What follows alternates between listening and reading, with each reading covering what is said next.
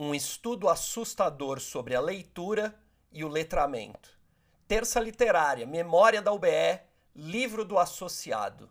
Está no ar o UBEcast, podcast da União Brasileira de Escritores.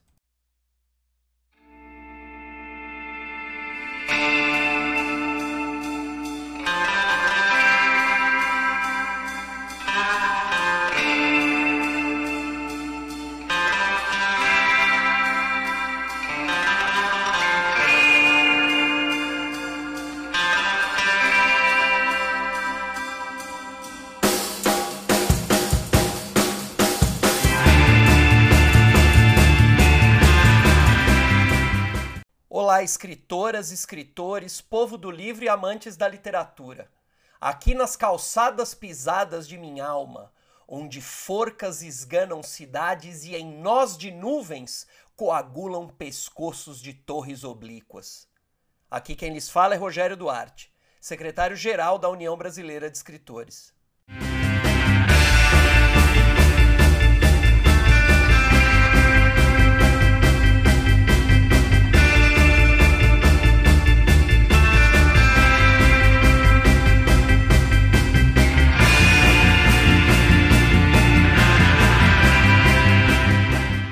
O presidente da UBR, Ricardo Ramos Filho, comenta um aterrador estudo sobre a leitura, o letramento e o trabalho que teremos. Olá, eu sou o Ricardo Ramos Filho. Um estudo da Fundação Lehman desperta a minha curiosidade. É, ele fala sobre educação e eu considerei aterrador, fiquei mesmo perplexo para quem, como eu, tem o público infantil como leitor, afinal, eu escrevo literatura para crianças e jovens, é terrível de tirar o sono. Em 2019, a gente tinha 52% de estudantes não alfabetizados ou pré-leitor, no segundo e terceiro anos do fundamental. Para esse estudo, ser não alfabetizado é ter dificuldade em ler mais do que nove palavras em um minuto. Dois anos depois, agora em 2021, a pesquisa acaba de ser divulgada, o número pulou para 74%, e apenas 7% podem ser considerados leitores fluentes. O governo que está esmera-se, né? esforça-se por um país de ignorantes. Fica imaginando o trabalho que a gente vai ter para corrigir um desvio como este. Escrever para quem? São muitos os problemas encontrados em nosso caminho. Os escritores brasileiros são mesmo desafiados o tempo todo e nem costumamos pensar no que seria a maior das questões. A gente ainda não se deu conta de que o problema maior não é o preço do livro, o problema maior não é a distribuição, o problema maior não é conseguir edição. O problema maior, gente, é a incapacidade do povo ler. É triste muito triste mesmo. Um grande abraço.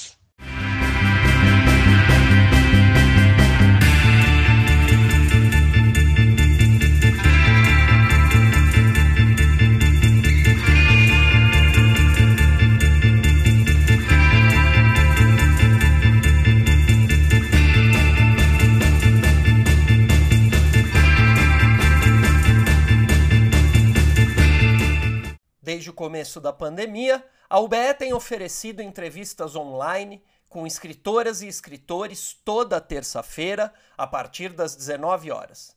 Já passaram por lá grandes nomes da literatura brasileira. Você pode assistir a entrevista ao vivo pelo Zoom ou pelo YouTube. Na próxima terça, a entrevistada da UBE é Dalila Teles Veras, poeta que escreveu parágrafos e estrofes significativas da história da nossa entidade. Ela foi diretora e secretária-geral da UBE durante três gestões. Na primeira, de 1986 a 1988, na presidência de Ricardo Ramos, o pai do atual presidente. E também foi secretária-geral em 1990, de 1990 a 1992, quando Cláudio Willer era o nosso presidente. De 1994 a 1996, na gestão de Fábio Lucas, ela foi secretária do Conselho. Dalila Teles Veras tem um recado para vocês. Olá, meu nome é Dalila Teles Veras, sou escritora com inúmeros livros publicados, mas gosto de ser chamada por poeta pois a maioria desses livros são de poesia, ainda que tenha publicado também crônicas, ah, alguns ensaios memorialísticos e alguns diários literários também. Mas eu gostaria de convidá-los para estarem conosco no próximo dia 16, às 19 horas, no encontro Terça Literária, promovido pela UBE, União Brasileira de Escritores, no qual serei entrevistada. O programa será transmitido pelo aplicativo Zoom e também pelo YouTube no próprio canal da UBE. Ficaremos muito honrados, todos nós, com a presença dos amigos nesse dia.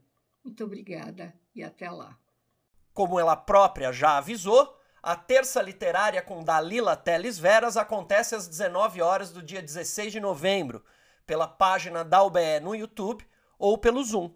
O número de identificação da sala do Zoom é 837-6979-3734. Para receber essas informações, manda um e-mail para mim, secretáriogeral.ube.org.br, que eu te envio semanalmente o link da Terça Literária.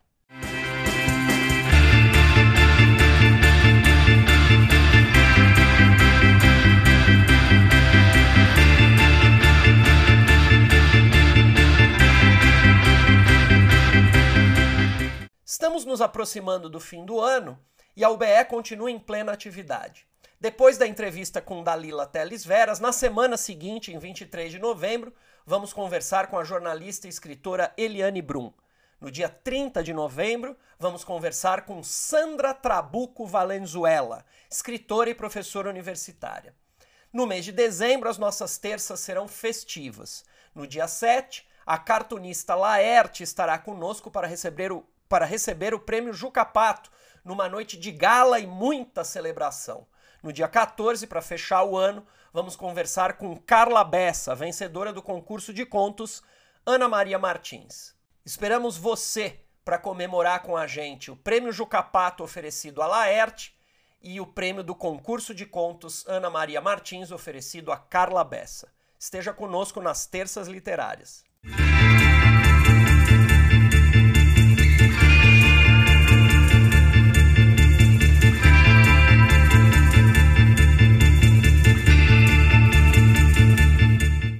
Antônio Carlos Fester segue mantendo viva e emocionante a memória da UBE.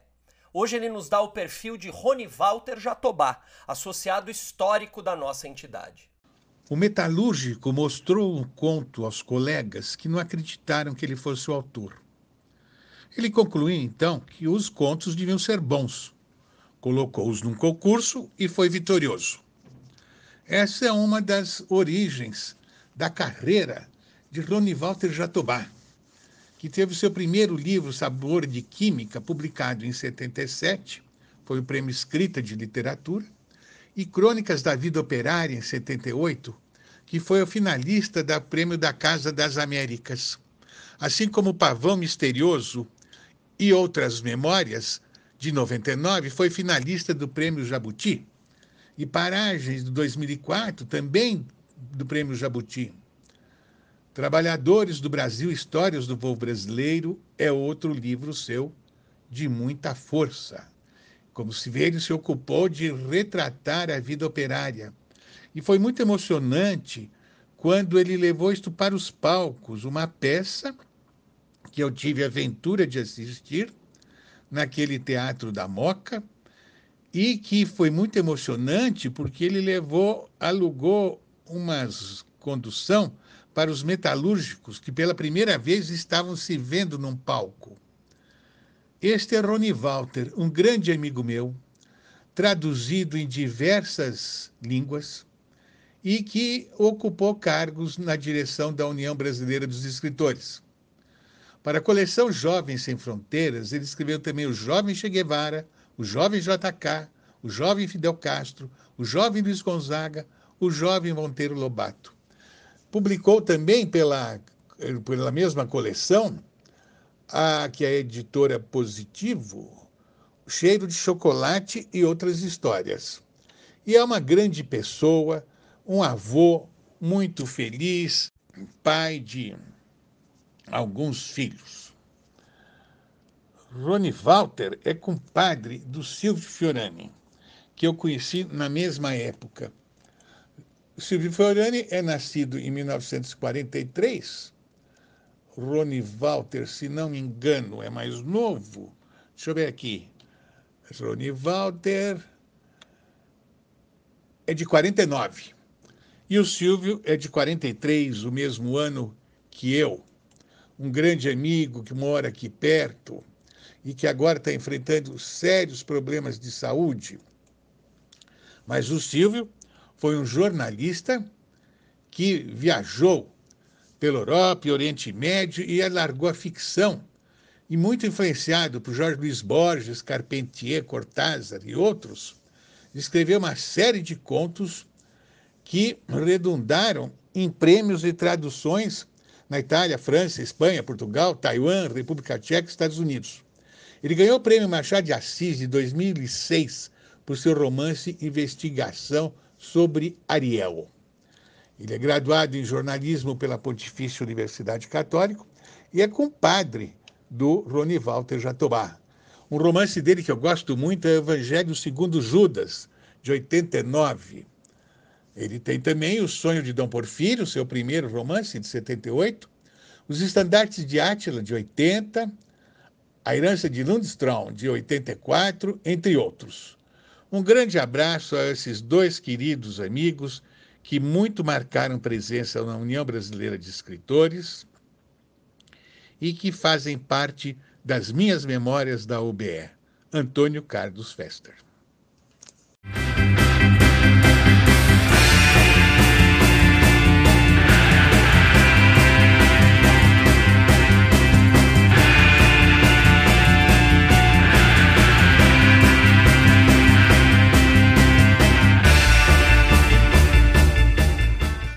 Dos objetivos deste podcast é dar espaço à obra dos nossos associados. Hoje quem fala conosco é o escritor Raimundo José de Sales Júnior, autor do livro Um Sertanejo. Meu nome é Raimundo José de Sales Júnior, sou natural de Belo Horizonte, Minas Gerais, e desde os meus 12 anos eu moro aqui no sertão do Nordeste, hoje na cidade de Caicó, Rio Grande do Norte. Sou associado da UBE Nacional desde 2021. Tenho um livro publicado, Um Sertanejo, que é uma mistura de biografias, contos e crônicas sobre meu avô materno, Severino dos Santos de Oliveira. No prelo, nesse exato momento, eu tenho o romance Manairama, iniciado no ano de 2014, e a biografia Ulisses Potiguar, iniciada no ano de 2021. E redijo também vários contos que estou participando em obras coletivas e prêmios de obras de avulsos. Ultimamente eu participei da coletânea Histórias de Isolamento, que reúne vários contos, crônicas, poemas e desabafos de 30 autores. Redigi o conto Tenham Medo Não, cujos cenários e cenas ambientam aqui no Seridó, Norte Rio Grandense. A princípio, nós todos nós pensamos que a pandemia não nos atingiria. Isto se explique pelo fato de ela chegou com força. Há informações que desde o carnaval do ano passado ela começou a se instalar por aqui.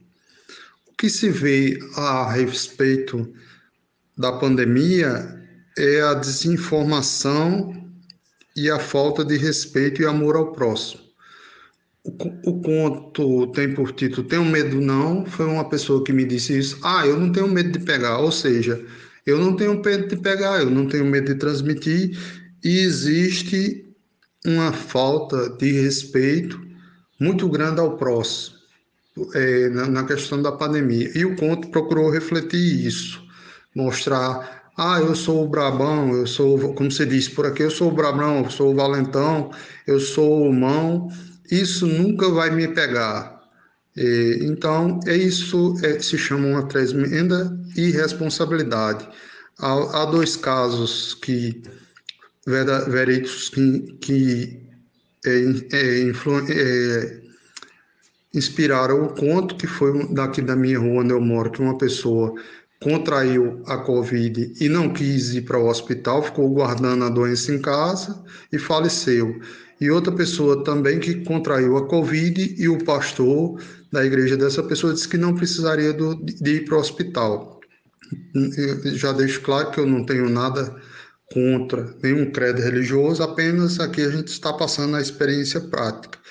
E a gente vê muitas pessoas ainda que continuam sem usar máscara, Parece que quanto maior a desinformação, pior. E então a gente, eu, o conto, é, ele como obra de ficção, mais do que nunca a semelhança com a realidade não é mera coincidência. Então o conto ele é um alerta para mostrar que se deve tomar cuidado. Ainda hoje a gente já superou bastante, já melhorou muito, mas ainda devemos ter cuidado. Agradeço ao, ao, ao BE pela oportunidade de estar aqui participando pela primeira vez. Muito obrigado pelo espaço e pela oportunidade.